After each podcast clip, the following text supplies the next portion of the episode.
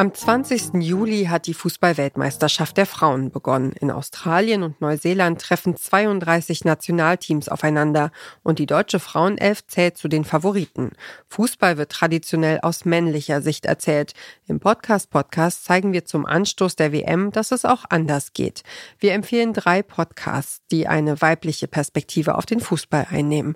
Wenn Frauen über Frauenfußball sprechen, geht es genauso um Aufstellungen, Ergebnisse und Taktiken wie beim Männerfußball. Es geht aber auch um Fragen, die speziell den Alltag von Profifußballerinnen ausmachen. Lukas Podolski, Thomas Müller, Toni Kroos. Die Namen vieler männlicher Fußballnationalspieler haben sich ins kollektive Gedächtnis gebrannt. Bei den Fußballerinnen gab es lange zu wenig Aufmerksamkeit, um solche Identifikationsfiguren zu schaffen. Spätestens seit der Europameisterschaft 2022 in England hat sich das geändert. Zum Beispiel Idole, weibliche Idole sind jetzt sichtbar. Wie haben Sie diese Entwicklung zuletzt erlebt? Ja, genau so. Und zwar nicht nur auf nationaler Ebene, sondern auch auf internationaler Ebene. Auch dort gibt es neue Rekorde. In Italien gab es neue Rekorde bei den Champions League-Spielen, aber auch beim Derby.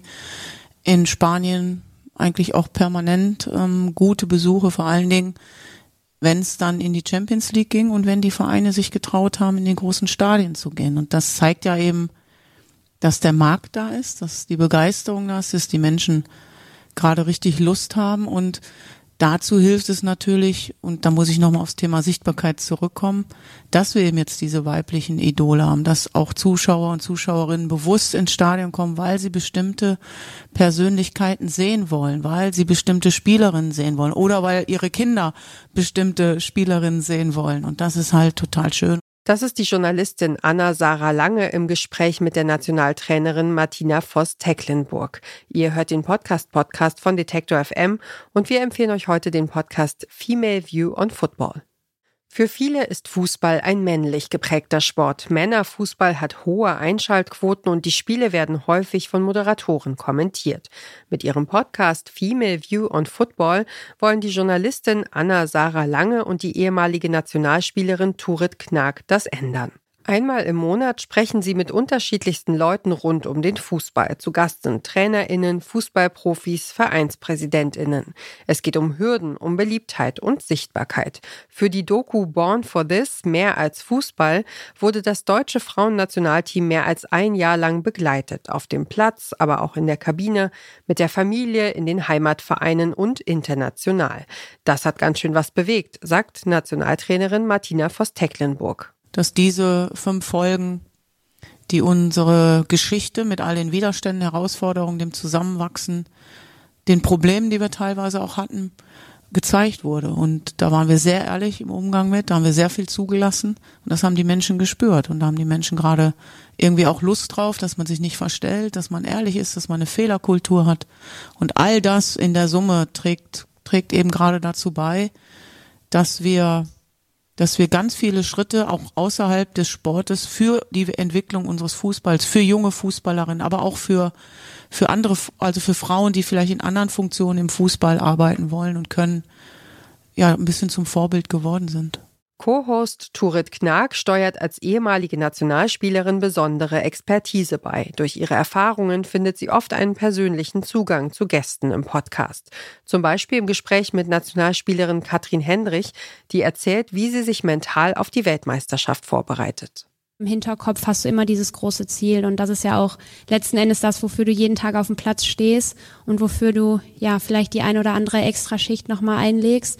Von daher ist es schon irgendwo, schlummert das schon immer, aber so richtig konkret wird's eigentlich dann wirklich, wenn du ja nach der Saison mit dem Verein in Urlaub fährst und dann dich voll auf das Turnier vorbereiten kannst. Ja. Und Extraschichten kann Kathi auf jeden Fall schieben. Ich erinnere mich noch in Wolfsburg, bin ich das ein oder andere Mal nach dem Training gefragt worden, ob ich mit ihr noch ein paar Pässe spielen würde. Und du hast dann nur zugeschaut oder wie? Nee, ich habe mich schon breitschlagen lassen, aber äh, die Initiatorin war meistens Kathi. Also war Kathi fle fleißiger. Dass Kathi hier heute sitzt, hat sie auch ein bisschen mir zu verdanken. Auf jeden Fall. Die diesjährige WM ist die größte in der Geschichte des Frauenfußballs, gemessen an der Zahl der Nationalteams, die antreten. Der Podcast Female View on Football lädt dazu ein, über den männlichen Tellerrand hinauszublicken und den Fußball aus weiblicher Perspektive zu betrachten. Normalerweise gibt es eine Folge pro Monat. Anlässlich der WM erscheint der Podcast aber wöchentlich. Female View on Football ist eine Produktion des Sportmagazins Kicker. Und wer diesen Podcast hört, schaut sich Fußballspiele ohne Ton an und kommentiert sie am liebsten einfach selbst.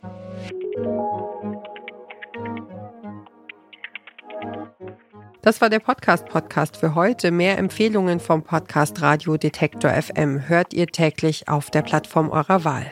Kommentiert unsere Folge, lasst uns ein Like da und empfehlt den Podcast-Podcast weiter an einen anderen Podcast-Junkie. Dieser Tipp kam von Johanna Mohr, Redaktion Joanna Voss, Produktion Florian Drexler, am Mikrofon war Ina Lebedjew. Morgen empfiehlt euch der Moderator und Komiker Bernhard Hohecker seinen Lieblingspodcast. Wir hören uns.